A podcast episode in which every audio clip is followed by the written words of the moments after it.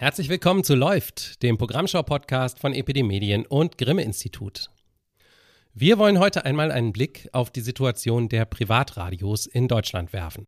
Die haben ihre ganz eigenen Probleme mit dem allgemeinen Medienwandel und mit dem Wettbewerb um Werbekunden. Außerdem haben sie erste Experimente mit KI-generierten Programmen gestartet. Zu all diesen Themen spreche ich gleich mit der Radiomanagerin Valerie Weber.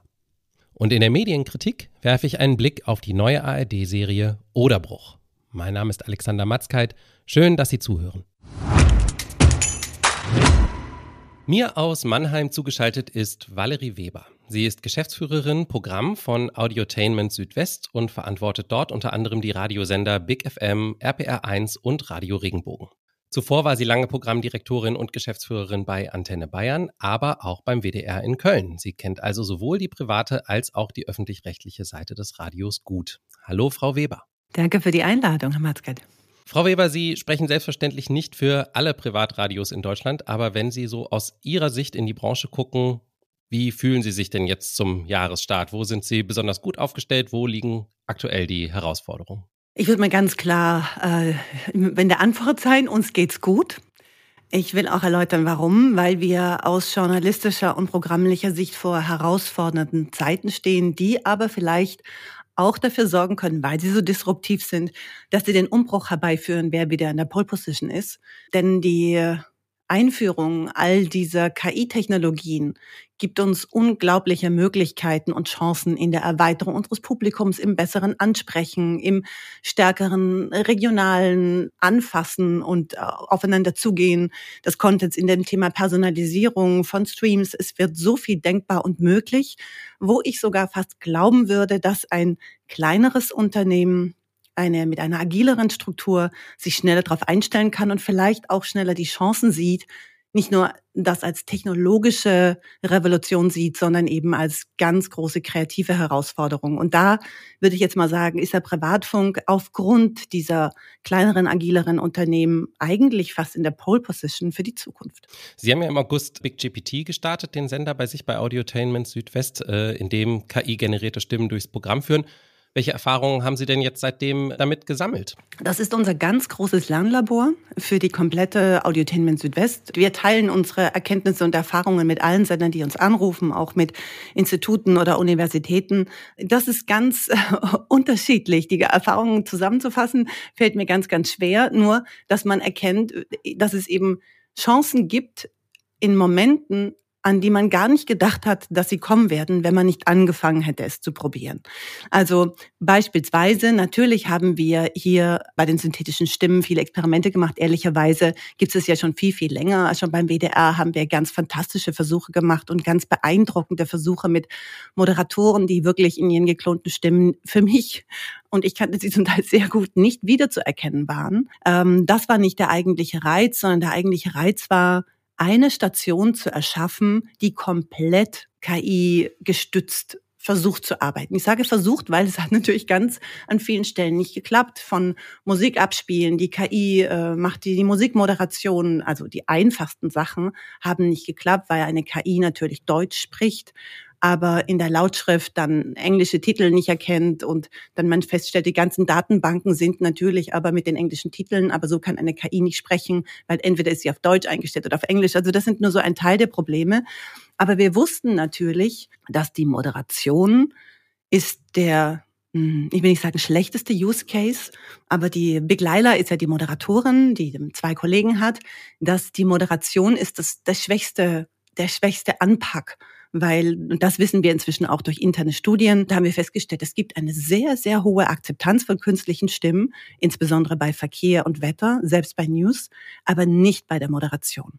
Aber das, warum wir das gemacht haben, war, um den kompletten Workload und die Workflows einmal komplett zu durchdenken. Also wie kommt denn ein Hörer, ein echter Mensch, zu einer künstlichen Intelligenz. Also das war ohnehin der Moment, der uns getriggert hat. Die Frage war für uns, Mensch spricht mit Maschine. Also wie kann vielleicht sogar eine KI Persönlichkeit gebildet werden, die eine, ein emotionaler Ansprechpartner ist? Geht das überhaupt? Das versuchen wir mit diesem Versuch, Begleiter spricht mit Hörern, umzusetzen. Und dabei stolpern wir an ganz, ganz vielen Stellen und äh, stehen wieder auf und lernen dann auch ganz andere Dinge, auch wie der User geht. Der User geht ja oft ganz andere Wege, als wir glauben, wie der User ins Studio gestellt werden möchte, in Anführungszeichen. Und da machen wir so unsere Erfahrungen. Also für uns ist das toll. Wir haben gerade wieder beschlossen, dass wir auf jeden Fall weiter experimentieren, weil wir jetzt schon anfangen, Dinge auszurollen, die wir gelernt haben. Und zwar bei den richtigen Sendern. Und dann haben wir festgestellt, wir können es uns ja noch nicht mal erlauben, bei einem normalen Radiosender, der sehr erfolgreich ist, also kann auch ein großer öffentlich-rechtlicher sein, wirklich ans Telefon zu gehen oder alle E-Mails zu lesen. Das schaffen sie nicht als Massenmedium. Das heißt, inzwischen haben sich die Hörer schon fast dran gewöhnt, dass man mit uns eh nicht reden kann und dass es keine Interaktion gibt, außer man schreibt uns jetzt, sage ich mal, auf einem der anderen Social Media. Aber wirklich direkter Kontakt ist fast nicht möglich, weil es für uns nicht zu handeln ist. Und wir sind dann eben natürlich äh, über die Chatbot-Nutzung draufgekommen, dass wir ein Chatbot dazwischen schalten müssen. Alle mit sehr schlechten Erfahrungen mit Chatbots. Und dann wurden wir eines Besseren belehrt, dass dieser Chatbot eine so herausragende, schnelle Interaktionsmöglichkeit ist, den sie ja füttern können mit ihren Unternehmensdaten. Das war fantastisch. Und das werden wir ausrollen für die anderen Sender. Ziel ist es, dass unsere Hörerkommunikation extrem intensiviert wird, bei den normalen Sendern nenne ich es jetzt mal, und dass wir 80 Prozent unserer Anrufe oder Ansprechversuche auch wirklich wieder entgegennehmen können. Also der Hype liegt sozusagen in den computergenerierten Stimmen und in der äh, Präsentation nach außen, aber die eigentlichen Chancen liegen in der Automatisierung von Prozessen. Absolut. Und in der, vielleicht auch noch in der KI-Distribution eben. Also Kommunikation gefüttert sozusagen von Menschen. Man darf ja nie vergessen, das spricht ja nicht wirklich eine Maschine, sondern Menschen haben einen Automaten gefüttert. Und dann eine Distribution auf viel mehr Ausspielwegen, als wir das je zu denken uns getraut haben. Ja, und dahinter auch die Content-Erstellung, die womöglich dann individualisiert, personalisiert, sagen wir es mal so, personalisiert erfolgen kann. Darin liegen ganz sicherlich die ganz großen Chancen der nächsten Jahre oder dieses Jahres. Ich hätte ja gesagt, dass Sie bei Herausforderungen ganz am Anfang vielleicht auch sagen, dass ähm, das Radio seine Hörermilieus so ein bisschen seine klassischen verliert. Das äh, folgt ja einer allgemeinen Entwicklung von auch politischen Milieus, die so ein bisschen zerbröseln in Deutschland. Ist das bei Ihnen auch so und haben Sie dafür schon Lösungen in petto? Na, ich würde, da würde ich gerne widersprechen. Ich glaube nicht, dass wir Hörermilieus verlieren. Ähm, was wir ja tatsächlich verlieren, also auch äh, das Massenmedium Radio, das letzte große Massenmedium, ähm, verliert, aber nicht in der täglichen Nutzung. Da sind wir absolut konstant um die 75 Prozent. Also wenn es da ein, zwei Prozentpunkte runtergeht, bei der Pandemie ging es dann wieder hoch. Also das würde ich vernachlässigen. Was wirklich ganz deutlich ist, ist der Rückgang bei der Hördauer. Das heißt, die Menschen hören kürzer, weil sie natürlich andere Medien haben. Sie streamen die Musik das heißt, sie sind da auch schon zu glücklich mit Musik zufriedengestellt.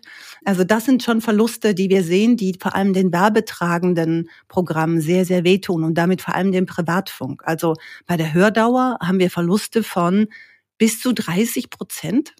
Aber nur in dieser 14 bis 49-jährigen äh, Zielgruppe, die eben für den Werbefunk besonders interessant ist. Deswegen ist das etwas, wo wir natürlich ganz genau hinschauen. Diese Kontakte sind natürlich teuer zu pflegen und wenn wir da in den letzten zehn Jahren 20 Minuten weniger haben, dann macht das natürlich nachher was im Umsatz aus. Das heißt, ähm, wenn Sie fragen, wie geht's dem Privatradio wirtschaftlich, dann muss man sagen, das ist schon, ähm, sagen wir mal, ein ambitioniertes, es war ein anständiges 2023 für die Branche. Aber es gab natürlich Verschiebungen. Das ist auch kein Geheimnis zwischen den Radiovermarktern.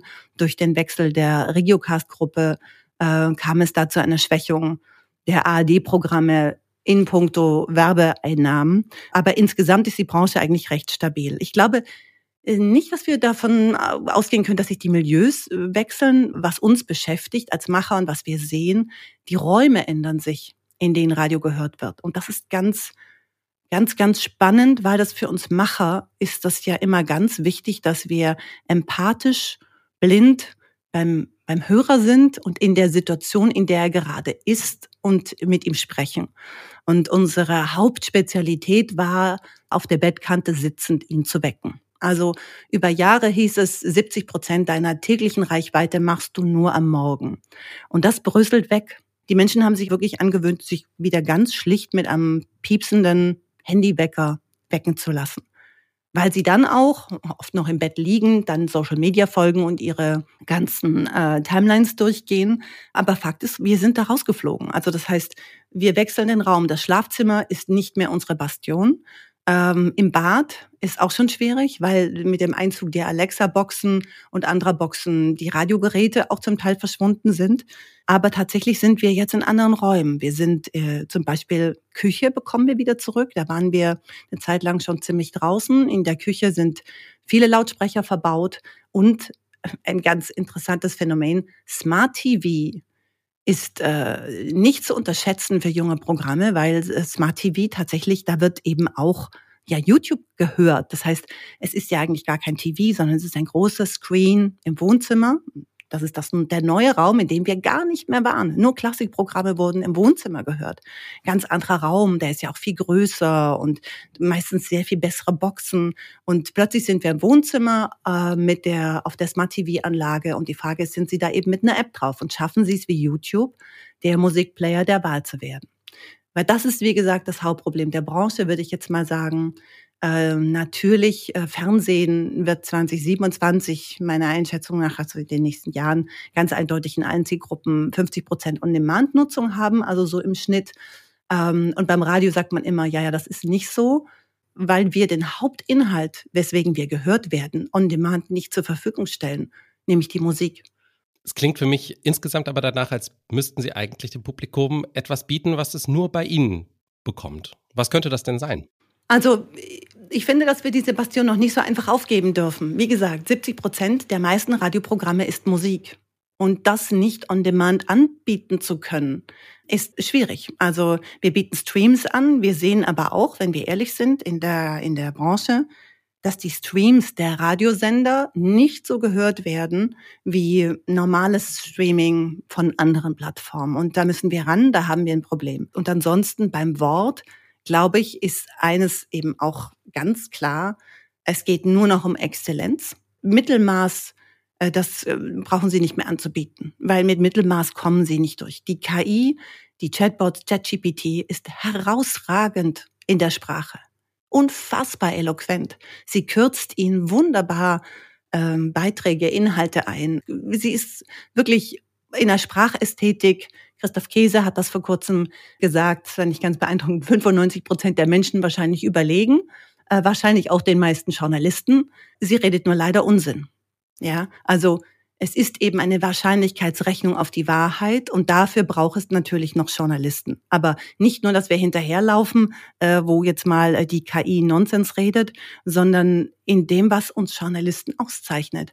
Recherche von neuen Inhalten. Ich glaube, das wird ein ganz neues ja, Revival geben, dass wir wirklich äh, unsere eigenen, also läuft ja bereits in vielen Redaktionen, die sich das erlauben können, dass sie äh, wirkliche Recherche-Units aufbauen, die dann auch in die Tiefe gehen, weil diesen Inhalt hat der Chatbot eben nicht. Und äh, das Gleiche gilt, wie sie im Radio ich glaube, das war die Kollegin Sandra Müller vom SWR, die Sie auch mal im Podcast hatten, die mich sehr beeindruckt hat, wie sie das eben auch beschrieben hat von der Psychoakustik, die Stimme hat. Und ähm, dass auch dort das Mittelmaß an Stimmen, diese schönen sonoren Deutschlandfunkstimmen, wenn ich mir den geweckt werde, dann denke ich mir manchmal so, äh, damit werdet ihr nicht durchkommen, weil das kann jetzt hier schon meine KI schon mindestens genauso gut in diesem gleichbleibenden, schönen, modularen, immer gleichbleibenden, modulationsarmen Ton zu sprechen. Äh, die großen News-Anchor die eben auch so ein Timbre in der Stimme hatten und viel emotionalen Ausschlag auch in den Stimmen hatten. Solche News-Anchor, News-Anchor, die mit ihrer Personality hinter dem stehen, was sie sagen. Die werden überleben. Und wie wurde etwas gesagt?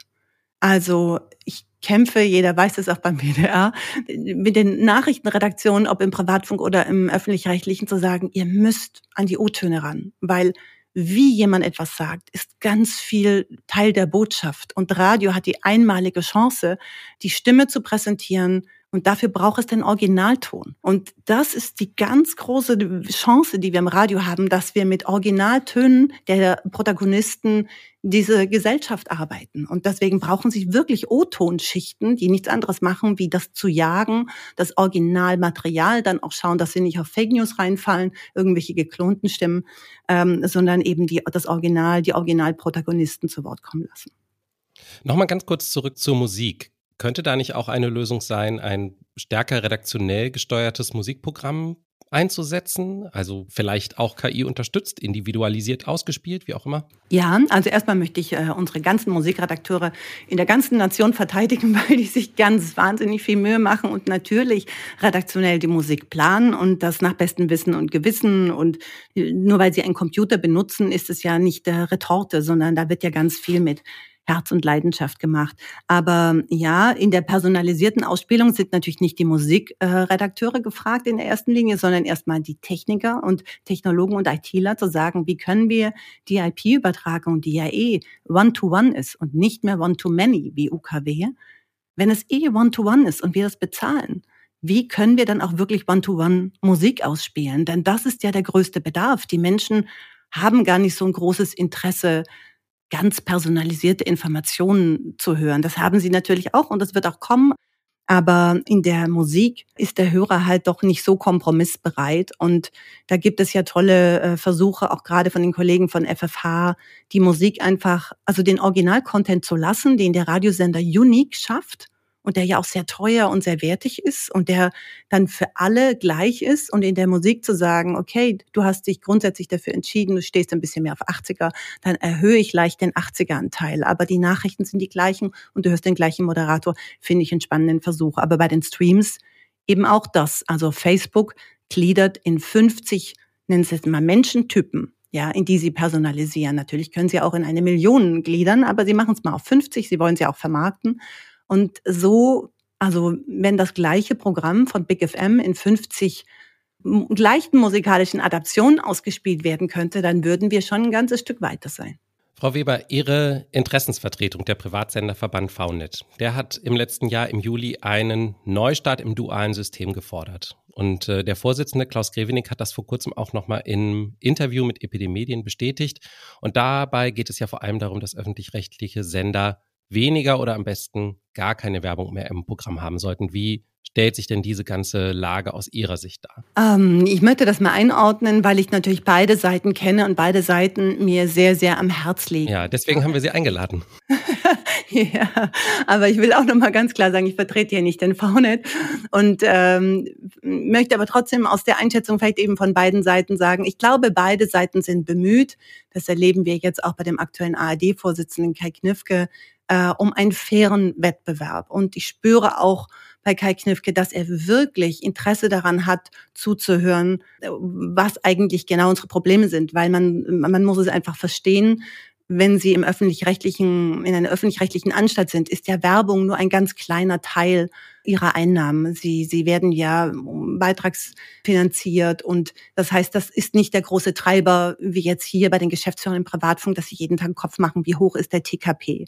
Und der faire Wettbewerb, und das ist einfach nun mal Fakt, ist eben so eine Frage, warum gibt es zum Beispiel so ein starkes Nord-Süd-Gefälle? Ja, also im Norden ist Radiowerbung einfach sehr viel teurer als im Süden. Und natürlich möchten gerne alle Privatsender im Süden ein, ähnlich gut und teuer verkaufen können wie im Norden. Und im Norden ist es halt wahrscheinlich eben so, äh, dass dadurch, dass es dieses besagte NDR-Modell gibt, mit der NDR darf nur 60 Minuten ausspielen, durch die Begrenzung der NDR andere Preise automatisch aufruft, weil er halt begrenzte Plätze nur hat. Und natürlich schaut man da manchmal dann ganz eifersüchtig hin und hätte das eben gerne auch im Süden. Ich bin kein Freund davon, jetzt immer mit dem NDR-Modell voranzutreten. Ich glaube, es geht grundsätzlich aber um die Gesprächsbereitschaft zu sagen, wie können wir mit einem fairen TKP auf den Markt gehen. Wir können uns jetzt auch nicht absprechen. Ja, das ist ja kein Monopol oder sollte kein Monopol sein. Aber trotzdem, wenn wir uns gegenseitig unterbieten auf dem Markt, ist es natürlich unfair für den, der nur von Werbung lebt. Ich glaube, das äh, versteht jeder. Und insofern verstehe ich das fast mehr als ein Hilferuf und ein, ein, ein Gesprächsangebot. Und ich glaube, ähm, es liegt jetzt an den Öffentlich-Rechtlichen, hier auch nochmal mit an den Tisch zu gehen und zu sagen, wie können wir die Situation verbessern. Denn ehrlicherweise eint uns mehr, als das uns trennt. Also es verbindet uns vielmehr die gleichen Probleme. Mach mal ein Beispiel. Der Roboterjournalismus wird kommen. Also das ist auch gar nichts Schlechtes. Er wird kommen. Wie gehen wir denn jetzt damit um? Also der Roboterjournalismus heißt, es gibt unendliche Möglichkeiten an Verbreitungsräumen und unendliche Möglichkeiten an Content-Erstellung.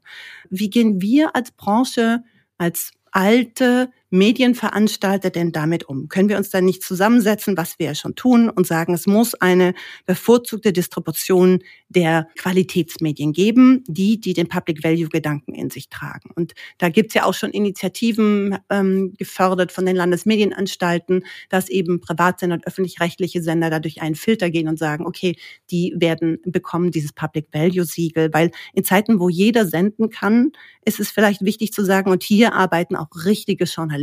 Das andere sind die stetig steigenden Verbreitungskosten. Das beschäftigt alle. Ja, wir haben ja zusätzlich zu UKW noch DAB. Dann haben wir die Problematik, und ich glaube, das ist eben auch was in DAB, der SWR als Beispiel oder der BR hat einfach auf DAB, hatte dann auf seinem Multiplex halt alle BR-Programme gelegt. Da können Sie also wählen zwischen BR München und BR Franken und BR Südbayern und dann als User suchen Sie sich das eben aus. Diese Plätze haben wir nicht, das können wir auch gar nicht bezahlen. Wir können also ein Beispiel, einen Sender wie Radio Regenbogen dreimal äh, national ausspielen. Das können wir nur, wenn das gefördert wird. Aber das sind drei Vermarktungsgebiete. Und bei uns ist das eben elementar, existenziell wichtig, dass auch unsere regionalen Inhalte, denn das ist unsere Unterscheidung zum öffentlich-rechtlichen, dass die ausgespielt werden. Können wir aber nicht. Ja, im Moment sendet ein kleiner Lokalsender wie ein Bereichssender auf einem DAB-Multiplex. Und ähm, ja, es gibt keine Regionalisierung, weder in Inhalt noch in der Vermarktung. Und das sind Themen, wo wir bei den Verbreitungskosten vielleicht ja auch zusammenkommen könnten. Und vielleicht findet sich mehr, was uns gerade zusammen beschäftigt, als das, was uns trennt. Aber wie gesagt, ein faires Preismodell wäre, glaube ich, wichtig. Und vielleicht muss man sich auch nochmal anschauen, ob man da Trennungen findet im Sinne von klassische Werbung ähm, gibt es dort hüben wie drüben, sage ich jetzt mal. Bei Sponsoring ähm, ist, lässt, man lässt vielleicht gewisse Werbeformen dann den Privatfunkkollegen, einfach um da noch ein bisschen einen Vorteil zu haben. Denn sonst ist es, ist es eben mit der Fairness schwierig. Sie haben gerade Public Value gesagt, das heißt, Ihnen sind so ganz besonders junge, vielleicht nicht besonders ähm, öffentlich-rechtlich klingende Jugendwellen von den öffentlich-rechtlichen Sendern kein Dorn im Auge? Grundsätzlich äh, bin ich jemand, der Wettbewerb mag. Und äh, ich bin niemand, der Verbote fordert. Äh, das bringt gar nichts. Also das wird nur dafür sorgen, dass es dann andere Anbieter gibt, die in diese Lücke reinspringen. Und jetzt, wenn Sie zum Beispiel jetzt mal hier im, im, im Süden das ansprechen, da haben wir das Ding, äh, und da haben wir äh, Big FM. Äh, es wäre verrückt, das abzuschaffen, zu fordern, dass das Ding das nicht, äh, nicht senden darf. Dann sendet eben digital irgendein anderes Unternehmen. Wichtig ist, dass wir in einem gesunden und fairen Wettbewerb sind. Aber ich bin nicht für eine Begrenzung der jetzigen Programme. Im Digitalen sieht das anders aus, da ist es ja bereits begrenzt. Ähm, aber linear zu sagen, Programme müssen abschalten. Also ich finde, wir müssen auch sehen, auch wenn wir wieder an die Vermarktung denken, dass das auch für die ganze Branche Radio sind ja die vielen öffentlich-rechtlichen Programme, die sonst nicht im Mittelpunkt stehen ähm, als Beispiel ein Kulturprogramm, äh, als Beispiel, ich denke an WDR Cosmo, was sich wirklich einsetzt äh, für alle Kulturen. Und dann, das Programm hat ähm, nicht die Reichweite, dass es immer erwähnenswert ist, aber es hat zum Beispiel digital schon eine enorme Verbreitung und das setzt mit einem ganz neuen Konzept ein ganz neue Hörerschichten. Das tut uns nicht weh. Äh, das bereichert das bereichert die Radiolandschaft. Und so gibt es ganz viele Programme von den öffentlich-rechtlichen, die Programme machen, die ein Privatsender vielleicht nie, und nicht nur vielleicht, er kann sie nie machen. Wir haben mit Radio Metropol haben wir natürlich ähm, einen tollen Player für die türkische Gemeinschaft, aber äh, ansonsten in der in der Diversifikation, in der sich ein öffentlich-rechtlicher Sender es erlauben kann, einzelne Zielgruppenangebote zu machen, ähm, wird es der Privatfunk nie schaffen. Und deswegen ist das eigentlich großartig für das Genre. Und auch wenn man in Richtung Targeting, Targeting von Werbung denkt, ist es natürlich eigentlich toll, wenn es auch Minutenbegrenzungen gäbe, zu sagen, lasst uns dafür sorgen, dass auch äh, Kultursponsoring als Beispiel möglich wird, äh, und dass das nicht verboten wird im Sinne von ähm, es gibt nur ein Programm als Beispiel, ja. Und äh, deswegen eher vielleicht in der Vielfalt denken. Äh, da, wo wir uns wirklich wehtun, ist bei 14 bis 49. Und da, wenn wir uns da bekriegen, dann haben die Privaten ein ganz großes Problem. Valerie Weber, vielen Dank für die Einschätzung und für das Gespräch. Ich bedanke mich. Danke für die Einladung nochmal. Wenn Sie die eben angeschnittenen Themen noch vertiefen wollen, Valerie Weber hat es erwähnt, zum Thema KI im Radio habe ich hier in Läuft schon letztes Jahr mit der Journalistin Sandra Müller gesprochen. Die Folge habe ich Ihnen in der Podcast-Beschreibung verlinkt. Genauso das Gespräch meiner EPD-Kollegin Dimut Röther mit dem VNet-Vorsitzenden Klaus Grevenich. Und nun noch einmal zu etwas ganz anderem. Die ARD hat ab 19. Januar eine neue Serie im Angebot. Oderbruch heißt sie. Eine Mystery-Serie, angesiedelt im deutsch-polnischen Grenzgebiet. Dahinter steckt maßgeblich das Autorentrio Christian Alward, Arend Remmers und Adolfo Kolmerer, die schon die Viruskatastrophenserie Slöborn für das ZDF geschrieben und inszeniert haben. In den wichtigsten Parts sind Caroline Schuch, Felix Kramer und Lukas Gregorowitsch zu sehen, in einer Nebenrolle die Liedermacherin Bettina Wegner. Oderbruch beginnt damit, dass zwei Jugendliche einen gruseligen Leichenberg finden. Hier ist ein Ausschnitt aus dem Trailer. Noch haben wir keine genaue Zahl, aber es sind die sterblichen Überreste von über 100 Menschen. Die Zeitpunkte der Morde verteilen sich über mindestens die letzten 50 Jahre. Wir wissen nicht, wer das getan haben könnte oder warum. Sie müssen nur ausschließen, dass der Fall was mit 97 zu tun hatte. Man hat bei den bereits obduzierten Leichen und Kadavern auf dem Leichenberg festgestellt, dass sie alle ausgeblutet wurden. Ich habe es geschafft, vor der Veröffentlichung dieses Podcasts vier von insgesamt acht Folgen zu schauen und ich würde mich im Wesentlichen dem Urteil von Epidemienkritiker Thomas Geringer anschließen. Der fand Oderbruch allgemein gelungen und bescheinigt den Autoren ein besonderes Gespür für den Zeitgeist.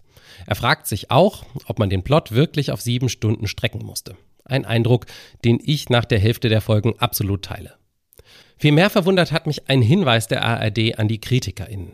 Dort heißt es, um die Spannung bei den ZuschauerInnen bis zum Schluss aufrechtzuerhalten, bitten wir Sie nicht zu verraten, dass es sich um eine Serie handelt und die entsprechenden Inhalte nicht in ihrer Besprechung zu thematisieren.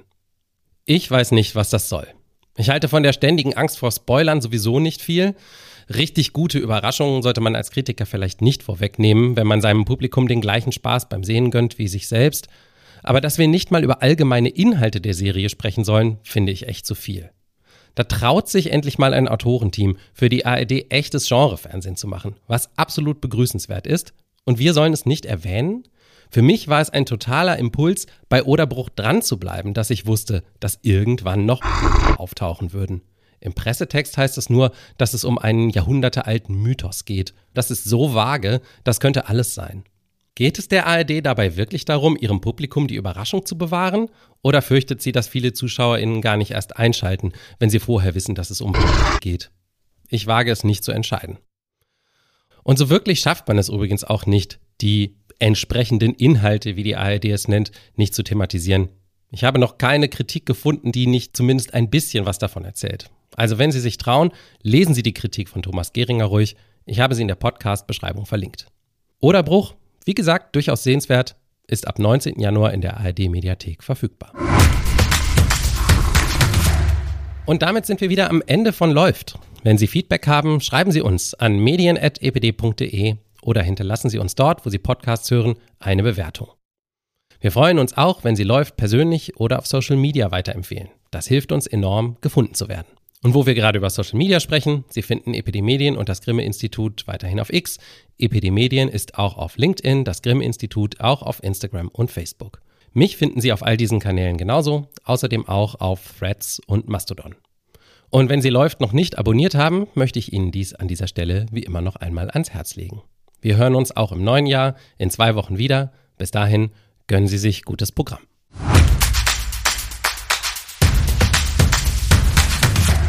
Läuft ist eine Produktion von Epidemedien und Grimme Institut im Jahr 2024. Redaktion Lars Gresser, Alexander Matzkeit und Michael Ritter.